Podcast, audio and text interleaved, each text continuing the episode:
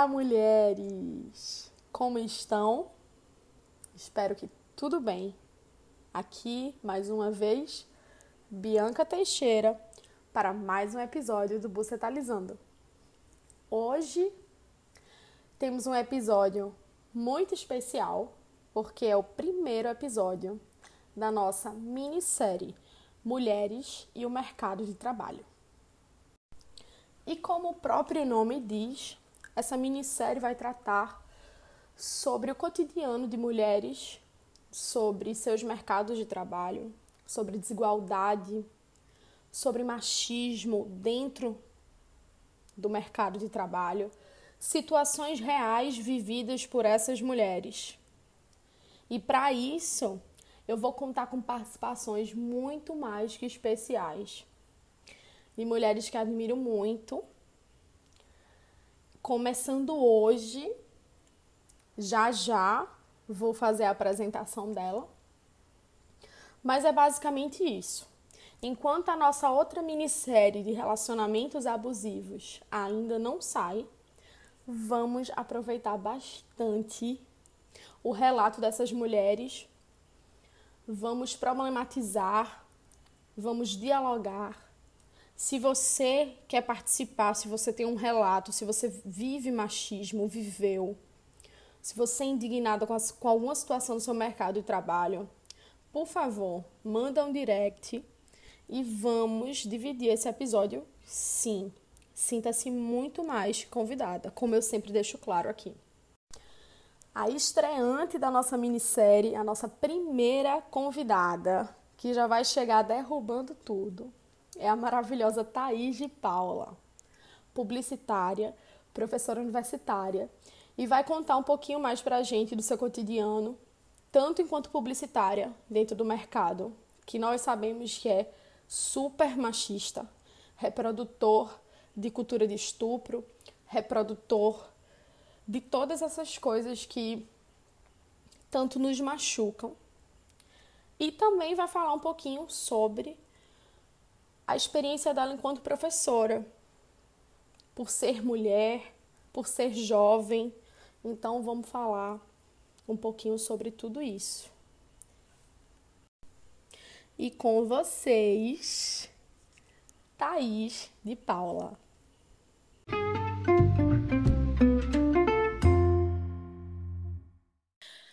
Thaís, seja bem-vinda ao Você Talizando. Obrigada! Finalmente conseguimos, né? Tava ansiosa Finalmente. já. Exatamente. Você é estreante da nossa minissérie Mulheres e o Mercado de Trabalho. Ai, meu Deus, que honra e que responsabilidade, né não? Vai tirar de letra maravilhosa. Eu tô um pouco nervosa aqui, tava ensaiando a voz, tudo mais. Não fique nervosa é a mesma coisa que eu vou falar para minha outra convidada. Finge tá que a gente está numa mesa de bar. Vamos embora. Bem maravilhosas. Primeiramente, eu gostaria de tirar aquela onda e enaltecer a senhora, porque acho muito importante a gente pontuar isso. Eu vou brincar, mas é algo muito importante. Porque nós, mulheres, somos socializadas para sermos rivais e competição.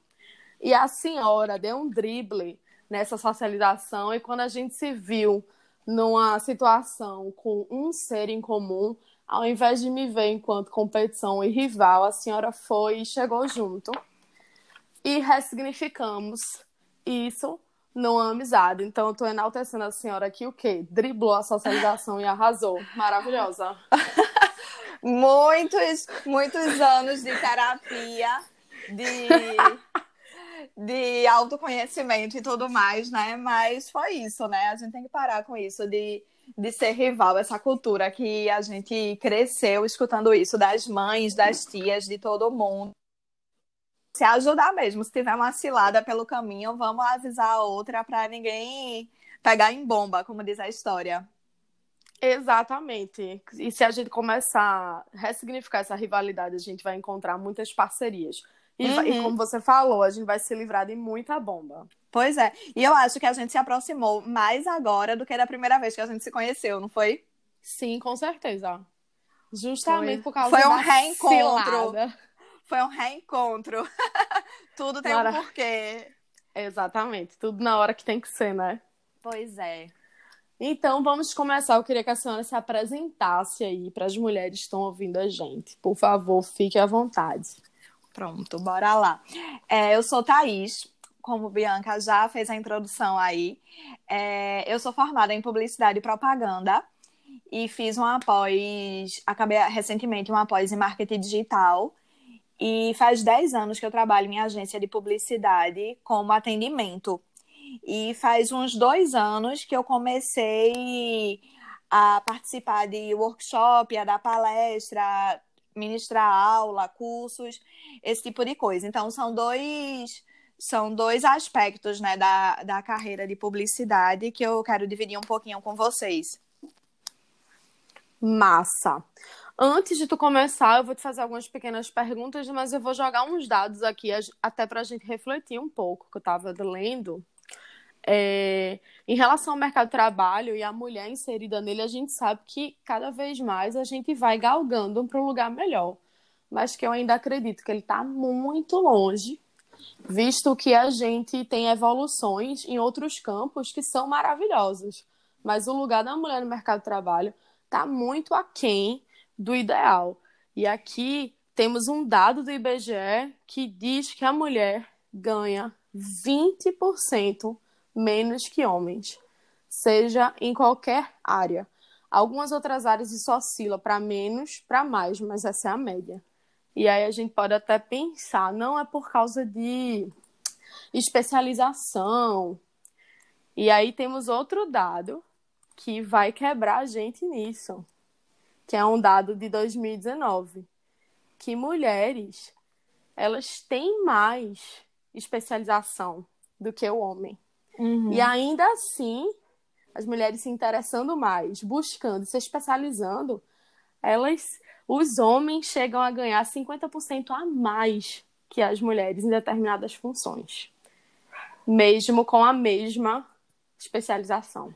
É surreal. É isso.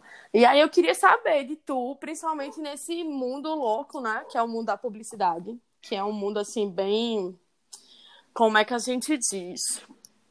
É, a publicidade está aliada com o capitalismo, com esse é. sistema louco, né? A uhum. gente. Eu não sei se tu se vê nesse lugar de, tipo, vender coisas que te, te machucam, sabe? Que é vender uhum. padrões e vender coisas que uhum. vão de encontro, né? Com o que é. tu defende. Eu queria saber mais ou menos como é que tu faz para se colocar enquanto mulher e nessa, nessa, nesse dilema. Como é que tu, tu vê, como é que tá o mercado para uhum. mulheres dentro de agências que a gente sabe que é um, são bem complicadas. É, Isso. É, vamos começar nisso, então. Pronto, deixa eu te dizer. É, eu falei no começo que eu era publicitária, mas só é, introduzindo mais, eu não sou da parte de criação, eu sou atendimento.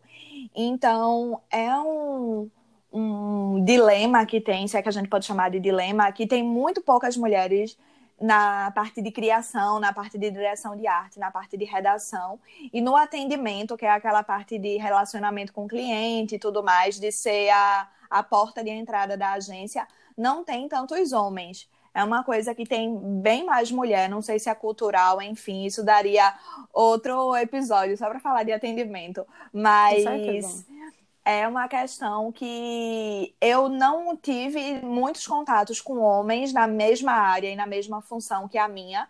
Eu acho que teve umas duas ou três agências que eu trabalhei com homens, mas eles não tinham o mesmo cargo que eu.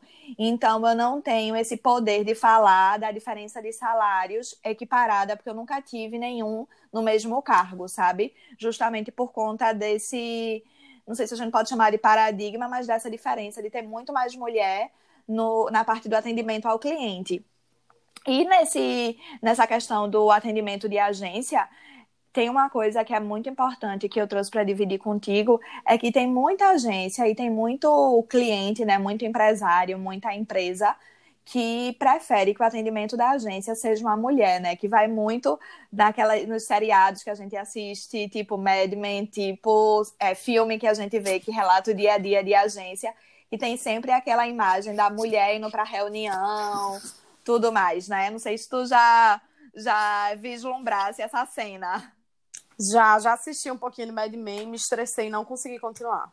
Pois é, exatamente. Então tem muito esse, esse papel, essa imagem da, do cargo de atendimento ser um cargo feminino, que aquelas coisas bem que eu não sei nem se a gente for falar vai dar raiva, né? Que atendimento, mulher tem que ser atendimento porque é mais organizada, porque é pontual, porque não sei o quê, porque vai É meio que e é meio que ela vai seduzir o cliente, né? E vai conseguir. Exatamente, exatamente. Que a mulher organiza a vida da agência toda, certo? O homem também pode organizar. Esse, essa qualidade aí não precisa ser ter um gênero, né? Como diz. Com certeza não. É, e diz. Fala. Não, não, vai, não, vai, fala. É uma coisa que, que eu ia comentar, que me lembrou muito, que eu já já trabalhei em uma agência assim que tinha muito, eles tinham muito essa imagem que o atendimento tinha que ser mulher, um dos sócios preferia que fosse mulher e ele usava aquela frase que muita gente usa, acho que no mercado publicitário então nem se fala, que é de tipo, Thaís, você vai pra reunião, bote o pau na mesa, viu? Você fica, gente, eu não tenho um pau para botar na mesa aqui. Essa frase, eu tenho um abuso dela, tu não tem ideia. Amada, mas porra, é, é, como é. eu falei no último episódio, Cultura do Estupro. Eu não me assustaria se viesse uma terceira teoria aí, porque já disseram que a Terra é plana, redonda. É. Aí se me dissesse que a Terra tinha a forma de um pau, eu não me assustaria, porque, meu amigo, tudo gira em torno deste pau, né, velho? Pois é, e é uma coisa tipo, que ele poderia dizer, ó, oh, Thaís, na reunião se posiciona, tá? Sei lá. Mas ele diz, não, bota o pau na mesa hoje, viu? Não sei o que. Eu fico, gente, pra que isso, né? Não, isso é o, é o machismo, assim, escancarado, né? De você, você, enquanto mulher, você é incapaz, então você teria que colocar uma característica masculina, né?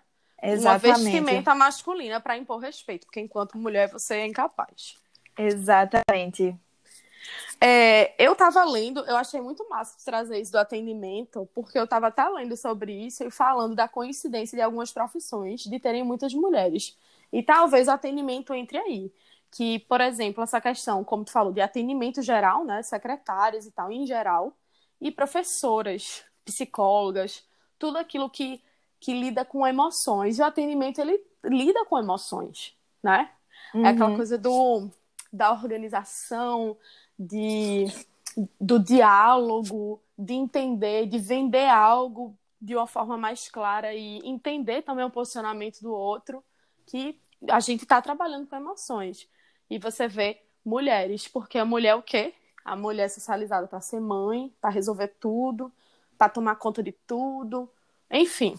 Mais é, uma essa, essa questão do, da mulher como atendimento, porque querendo ou não, a mulher é meio psicóloga do cliente, né? Ou a mulher atendimento no caso, e psicóloga da agência, né, dos criativos, porque você vai para uma reunião, aí vai apresentar uma campanha, uma peça publicitária para o cliente, aí o cliente vai dizer, ó, oh, gostei não, tá uma merda, tá uma porcaria. Eu, como atendimento, não vou chegar pro criativo que fez com toda a dedicação, carinho e tudo mais, falar, ó, oh, ele disse que tá uma merda, tá uma porcaria. Eu não vou poder dizer isso, eu vou dizer, ó, oh, ele pediu pra gente fazer uns ajustes, isso, isso e isso. Então tem aquele jogo de cintura dos dois lados, né?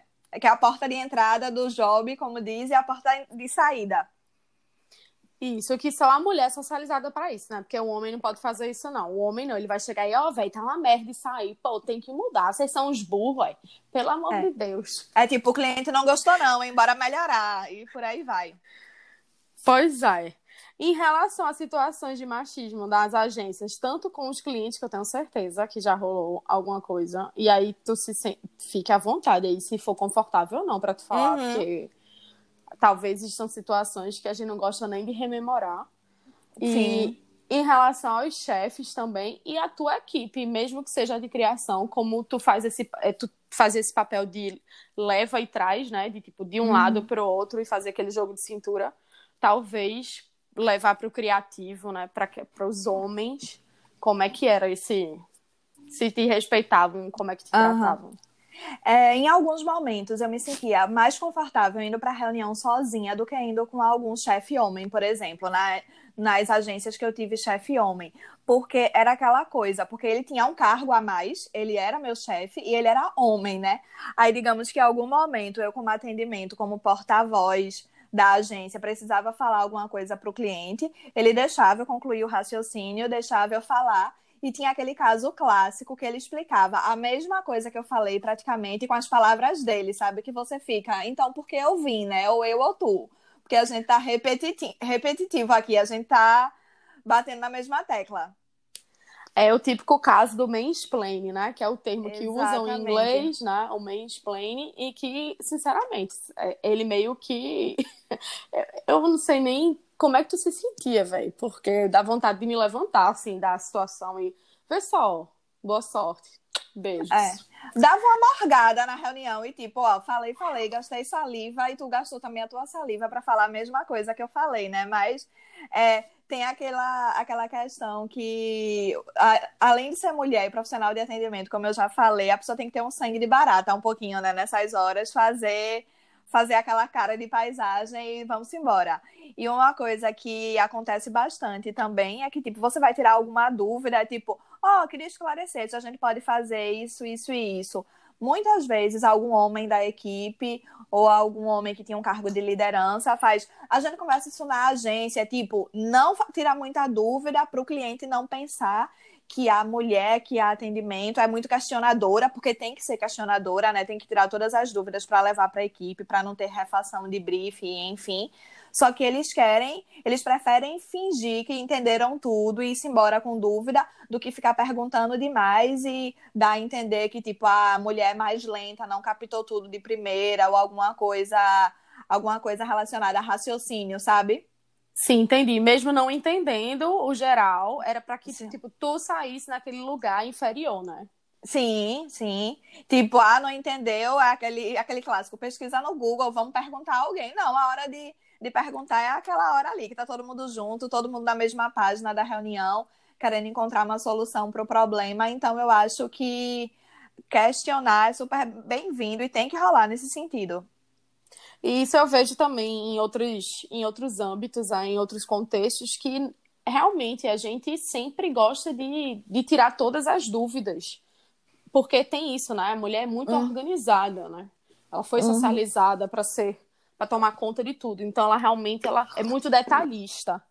E aí o homem ele faz um jogo de, de colocar isso contra a gente, de como se a gente fosse realmente a gente demorasse mais a processar, fosse isso. mais lenta, fosse incapaz, incompetente. E não, e... pelo contrário. Exatamente. Eu, eu não sei se é alguma coisa de horóscopo, enfim, mas eu gosto das coisas muito esmiuçadas, assim, nos mínimos detalhes, passo a passo, enfim. Aí fica, meu Deus, Thaís, estás perguntando demais, tá bom, vamos embora. Essa reunião, aquela frase clássica de uma reunião que poderia ter sido um e-mail, né? Mas tem coisa que a gente sabe que só no olho no olho a gente consegue esclarecer e entender melhor, principalmente se tratando de trabalho, né? Eu sei que a pandemia, a quarentena tá contradizendo isso aí, que a gente tá conseguindo resolver muita coisa à distância por Google Meet, Zoom e tudo mais, mas tem muita coisa que eu acho que tem que ser resolvida presencialmente mesmo e tirar todas as dúvidas naquela hora para fazer valer o deslocamento, a agenda de todo mundo e enfim. Isso, até porque se der alguma, algum problema, quem vai levar a culpa, com certeza, sem nenhum esforço, é você. Exatamente. Em relação a assédio, rola muito? Então, esse, essa, esse tópico aí é bem polêmico, né? Ai, meu Deus, eu tenho um amigo que ele falava que ele imagina, assim, nessa visão de série, de filmes, ele imagina que a agência de publicidade é um grande Grey's Anatomy, que todo mundo se pega também, que é uma loucura, aquele clima de paquera e azaração. ele fica brincando, ele fica muito brincando com isso. Mas é uma coisa que, mais uma vez, o atendimento tem que ter muito jogo de cintura, né? Porque esse tipo de, de assédio, de que as, muitas pessoas, né? Em muitos casos, as pessoas dizem que estavam elogiando, que não era um assédio, né? Tava dando um elogio. É, eu, acho muito, eu acho muito engraçado esse sinônimo, né? É, e tem que ter muito jogo de cintura, em, tipo, no momento de reunião, no momento de de com não só internamente como externamente com o cliente, né? Que você tem o cliente interno, que são os criativos, enfim, as pessoas da equipe que fazem as coisas para você, e a questão do, do cliente externo. Só que além de, de uma coisa que dessa relação de assédio, acho que tem muito aquela questão que tem várias camisetas por aí. Teve uma agência que eu trabalhei que fez uma campanha do Dia da Mulher por conta disso. É que qualquer mini falta de paciência que você tiver, TPM, não tá bem, né? Precisa fazer alguma coisa para melhorar. Que tem vários tipos de. Isso pode ser considerado assédio também, claro, mas não é aquele assédio cantada, né? Clima de paquera e azaração, como diz. É o assédio. É, não sei se a gente pode configurar enquanto assédio moral, né? É, pois é. Porque tem muita gente que, que imagina, assim, pelo menos na minha bolha, como diz a história, que imagina essa muita questão de assédio, de tipo elogio, cantadinha, dizer que você tá linda e blá blá blá. E se aprofundando mais nesse assunto. Mas tem aquelas questões de, nossa, tu estás muito nervosa hoje, tá tudo bem? Aconteceu alguma coisa em casa? Será que tá de TPM? Aquelas, aquelas perguntas que são clássicas, né? E a gente vê muito isso aí hoje em dia que na verdade não querem saber como a gente tá, né? É só uma oportunidade de colocar a gente de novo naquele lugar ali de mulher abaixo, é. problemática, louca, enfim. Uhum. E eu falei hoje em dia, mas já me corrigindo, é uma coisa que sempre rolou, só que a gente tá prestando mais atenção agora, né? Porque tipo, se alguém falasse, você tá de TPM, então, como é que tu adivinhou, né? Sei lá, quando a gente era adolescente, quando a gente era mais boba com esse tipo de coisa. Nós mesmas, eu até um dia desse falava, mulher, ó, oh, não vem mexer não, que hoje eu tô de TPM, ninguém chega perto. Pois é, exatamente. Mas a gente tá aprendendo aí todo dia pra ir quebrando.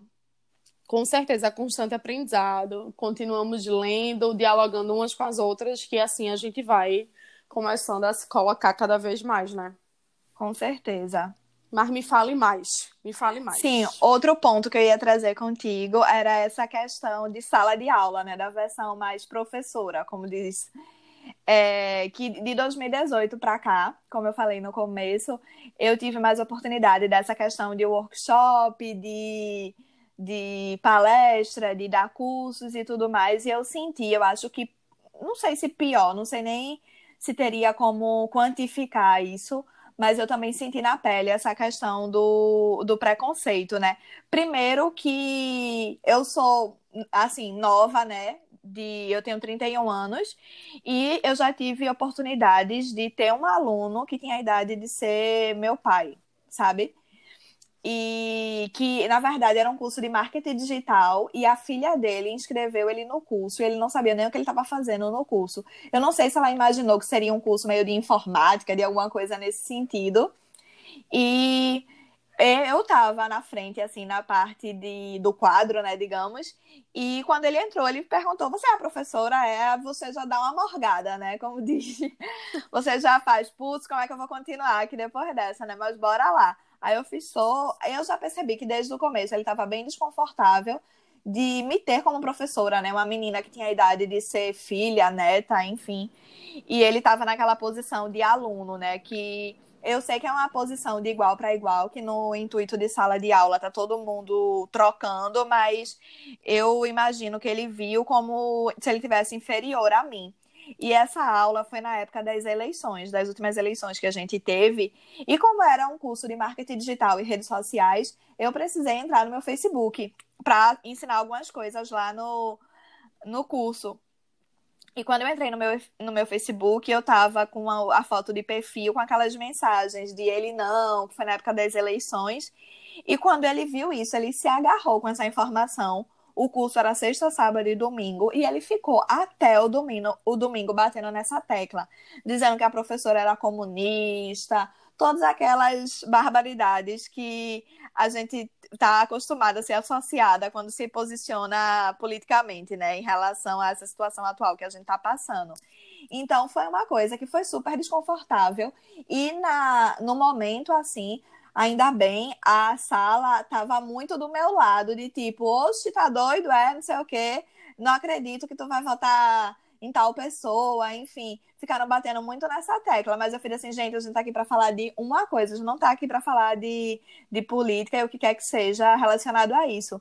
Então é muito essa questão de, de ter que contornar, né? Ele já estava incomodado no primeiro momento, aí no segundo momento, meio que ele se apegou a essa brecha que eu dei, né? A essa, essa informação que eu deixei passar no, na foto de perfil quando a gente precisou entrar na ferramenta e foi um prato cheio, foi tudo que ele queria.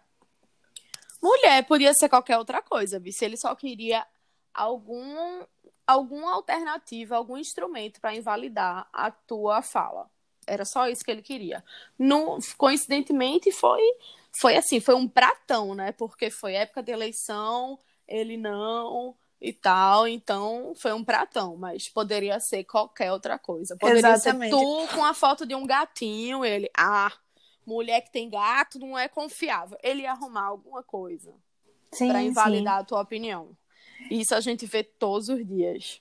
E uma coisa, assim, quando eu trouxe aqui para minha casa, que eu dividi com a minha família esse desconforto, né? Que perguntaram como é que foi a aula tudo mais. É, os meus pais ficaram imaginando que ele não iria no dia seguinte. Falaram: Ó, oh, Thaís, eu acho que ele não vai mais. E se ele fez, eu tô perdendo meu tempo com essa menina. Mas não, ele foi até o último dia, fez tudo direitinho, que foi uma coisa que me surpreendeu. É pelo menos isso, né? Mas continuou tentando invalidar teu discurso, né? Foi, foi bem isso. É, eles não dão um braço a torcer, não, amada. Eles vão pois até é. o fim. E não tem fim. isso, e não tem isso dessa de ser da nossa geração, de ser mais velho, de ter aquele perfil descolado, enfim, eu acho que quando eles tiverem oportunidade, você estando numa posição bem entre aspas de liderança como professora, porque eu ainda acredito que é uma troca, mas o mínimo de diferença que eles se sentirem, eles vão aproveitar, né, para bater de frente. Vão sim, vão sim, independente, realmente, independente. Existem sim os recortes, né, que a gente tem que levar em consideração, mas no geral é, acontece isso, independente de idade. Eu vejo isso todos os dias. Eu recebo mensagem todos os dias no meu Instagram são várias as tentativas. São tentativas a partir de apelo sexual, é, de, enfim, são várias as, as tentativas de invalidação. Exatamente. Se a gente fosse falar de todas essas tentativas, a gente ia fazer outro episódio, né? Porque o assunto rende demais, dá muito pano para manga. Dá demais, dá demais, porque são várias estratégias. São de amigos, né? Eles pegam pelo coração, né? Por memórias afetivas, o que uhum. para mim é o pior tipo de invalidação, que é a invalidação Todas são covardes, mas essa para mim é a mais covarde. E eu tô hum. recebendo muito ela ultimamente. Que é aquela coisa assim: você tem que ter mais cuidado no seu discurso, você está muito agressivo, você vai acabar ficando sozinha, porque você está afastando as pessoas de você. Nossa Senhora! E tem, tem, essa, tem esse tipo e tem aquele tipo de lhe elogiar demais, né? De lhe babar demais, que você fica. E aí tem, tem boi na linha, como diz. Exatamente, é conquistar você para depois no final também chegar. Oh, mas deixa eu te dar uma opinião para tu melhorar. Uma sugestão, uma crítica construtiva. para tu melhorar, é, só, é, é pro teu bem. É, essa tal da crítica construtiva, é o morro de rir. Que ninguém pediu, né? Ninguém pediu e ela nunca é construtiva, porque se fato ela fosse construtiva, tudo bem, a gente fazia, a gente dialogava, mas nunca é construtiva. E quando você rebate, aí tem aquele o show, né? O pânico. Mas você é louca. Eu só queria lhe ajudar. Tá vendo é. como as mulheres são ingratas? É muito isso. E é, uma coisa que me vem muito em mente também é quando a pessoa está lhe dando uma crítica construtiva, uma sugestão de melhoria, o que quer que seja, fala mais sobre ela do que sobre a gente, né? Fala muito mais sobre a pessoa que está do outro lado. O que incomoda. Sim, sim, com certeza. E Mas... aí, me diga mais. Não é possível que seja só isso. Os, ca... os pontos fortes que eu tinha, que eu, eu aqui bem bem virginiana, fiz uma listinha dos assuntos para falar contigo, dos pontos que aconteceram na agência e dessa questão do, do aluno, né? E, assim, algumas vezes eu já participei de banca de TCC, de avaliar o trabalho, e rola um pouquinho daquela olhada de tipo, certo, essa menina vai julgar a minha banca, ela, essa menina vai julgar o meu trabalho, sabe como é? De, de você estar tá numa posição de validar um trabalho, de analisar o que aquele aluno está fazendo. E que ele já pensa que você não é capaz disso, né? É, e que, tipo, se eu não passar, ou se minha nota não for tão boa, é porque tem tantas, sei lá, mulheres na minha banca e essa menina aqui é uma convidada externa que a própria faculdade. E ninguém sabe, né, se ela vai ter experiência suficiente para me avaliar. E é impressionante que a gente toca naquele ponto, né, que a gente conversou hoje mais cedo, sobre que foi em outro contexto, né, mas que é que o homem ele nunca se responsabiliza pelos seus atos. Ele sempre vai transferir é. para alguém. E ele vai transferir para a parte que ele acha que é a mais fraca, que é. somos nós. Exato. Fora aquele todo rolê do síndrome da impostora que a gente tem e que todos esses todas essas nuances que a gente vai entrando, né? Todos esses gatilhos que vão rolando externos, enfim, que vai fazendo um quebra-cabeça e a gente tem que desmistificar tudo isso aí. A gente tá aqui para isso. Com certeza, né? E que a gente converse umas com as outras, né? Pois é. É uma coisa que eu tô fazendo muito, assim, teve esse caso da gente, mas em qualquer, em qualquer âmbito, assim, um âmbito profissional, de amizade, de relacionamento, sinto que tem alguma coisa no ar, eu vou atrás do diálogo e tipo, ó, tô sentindo isso, isso e isso. É isso mesmo, tu pode me ajudar com isso, já aconteceu contigo, que eu acho que é um caminho bom, assim, pra gente progredir. Sim, e aí, que massa que tu já falou isso, né? Que eu, eu ia ser minha última pergunta para tu. O que é que tu falaria para as mulheres que estão ouvindo, né? Algumas dicas, inclusive publicitárias, e que passam por essas coisas. É, o que é que tu falaria para elas? Certo. É uma coisa que eu estou trabalhando muito. Não estou no super confortável em relação a isso ainda. É uma coisa que eu trabalho muito na minha terapia e comigo, enfim. É... Muito dessa questão do nosso lugar de fala, né? A, a questão do ao vivo, né, no trabalho, eu eu tenho uma sensação que já estou mais madura em relação a ele. Mas uma coisa que eu estou trabalhando muito é de como me posicionar na internet também, de colocar a cara no sol, como diz, porque é uma coisa que está ali gravada, né? Todo mundo está vendo. Você ficar imaginando mil julgamentos, né? Que não vai ser, não, não acontece só com você, né? Acontece com todo mundo. A partir do momento que você, como mulher, principalmente, vai começar a produzir um conteúdo, a começar a se posicionar na internet que todo mundo quer dar, meter o bedelho, né? A partir do momento que você abre, as pessoas querem opinar, querem, enfim, é, dar essas críticas construtivas que a gente estava falando.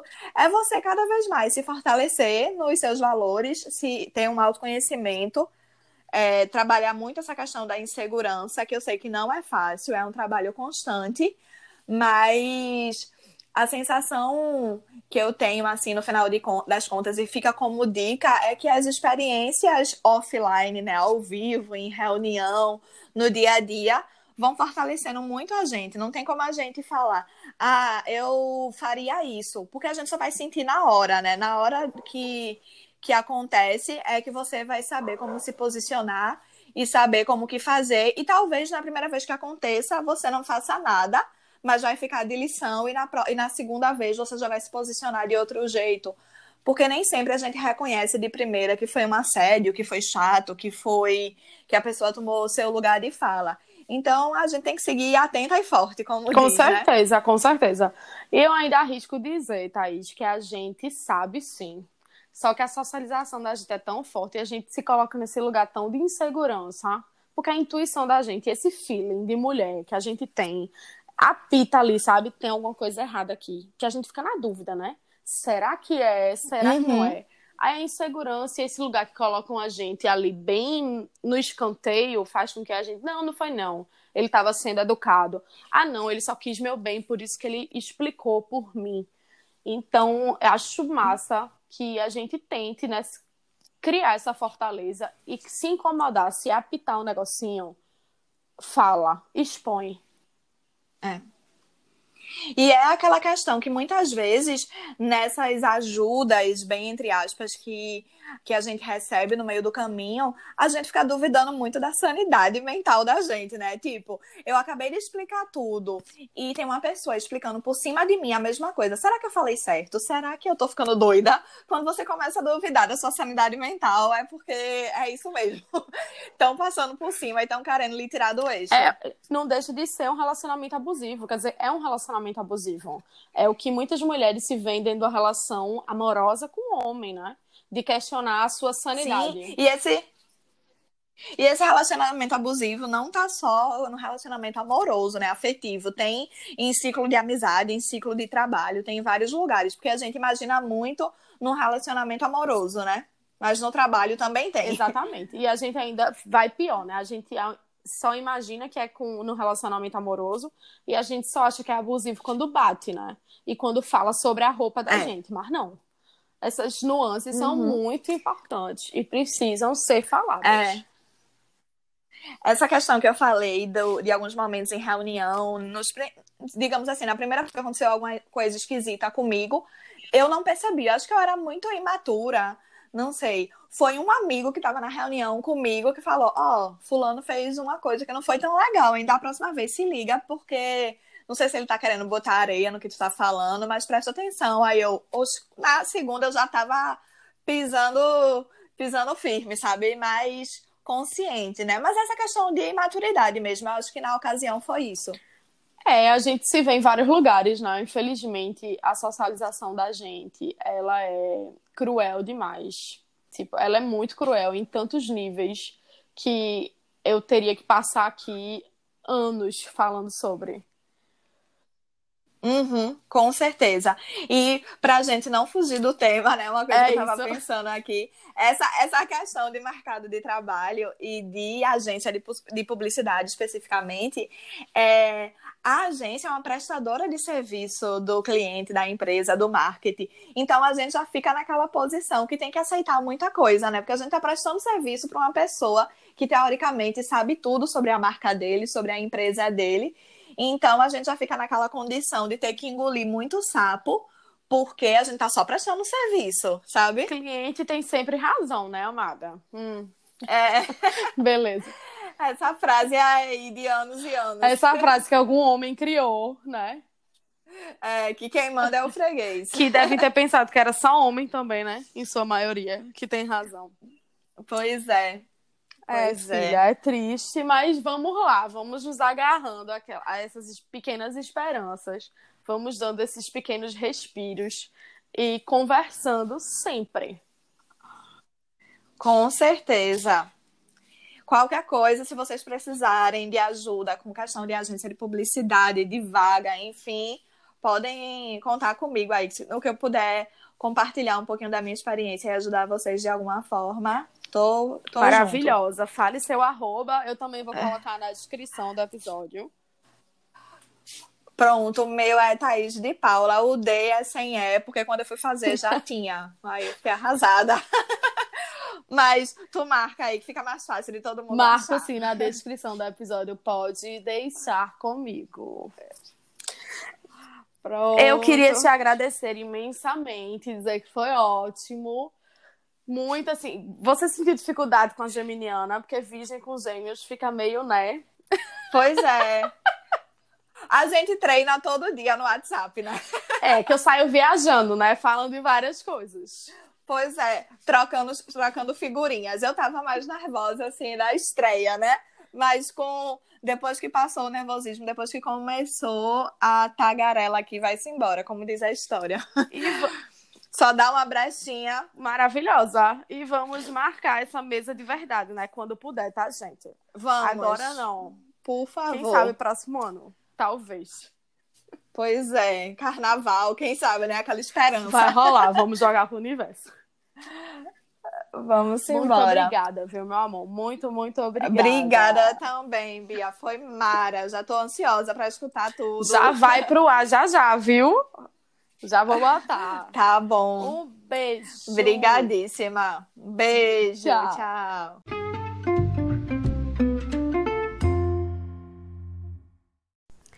E essa foi Thaís, super maravilhosa, abrindo com chave de ouro a minissérie Mulheres e o Mercado de Trabalho. Tenho certeza que vocês amaram essa participação e fiquem ligadas para as próximas. Teremos muitas convidadas, muitas mulheres lindas dividindo aqui suas experiências, suas problematizações e indignações. E por favor, se você quer dividir situações é, dores de cabeça da sua vida, do seu trabalho, você precisa desabafar de alguma forma sobre isso, por favor, sinta-se muito mais que convidada, tá? E vamos terminar o nosso ritual com a música de hoje, que é uma música de Pete, Desconstruindo Amélia. Acho que muitos conhecem. E aqui eu vou deixar ela no fundo, né? Rezando para que eu não leve um processo e que isso seja ok. Por favor, se você sabe que isso é ilegal e eu posso levar um processo, manda um direct para mim. Por favor. Obrigada. Vamos lá, vou colocar aqui baixinha a música. E vou ler um pedacinho dela para vocês. Já é tarde, tudo está certo. Cada coisa posta em seu lugar. Filho dorme, ela arruma o uniforme. Tudo pronto para quando despertar. O ensejo a fez tão prendada. Ela foi educada para cuidar e servir. De costume, esquecia-se dela. Sempre a última a sair. Disfarça e segue em frente todo dia até cansar. E eis que de repente ela resolve então mudar. Vira a mesa, assume o jogo, faz questão de se cuidar, nem serva, nem objeto. Já não quer ser o outro. Hoje ela é um também.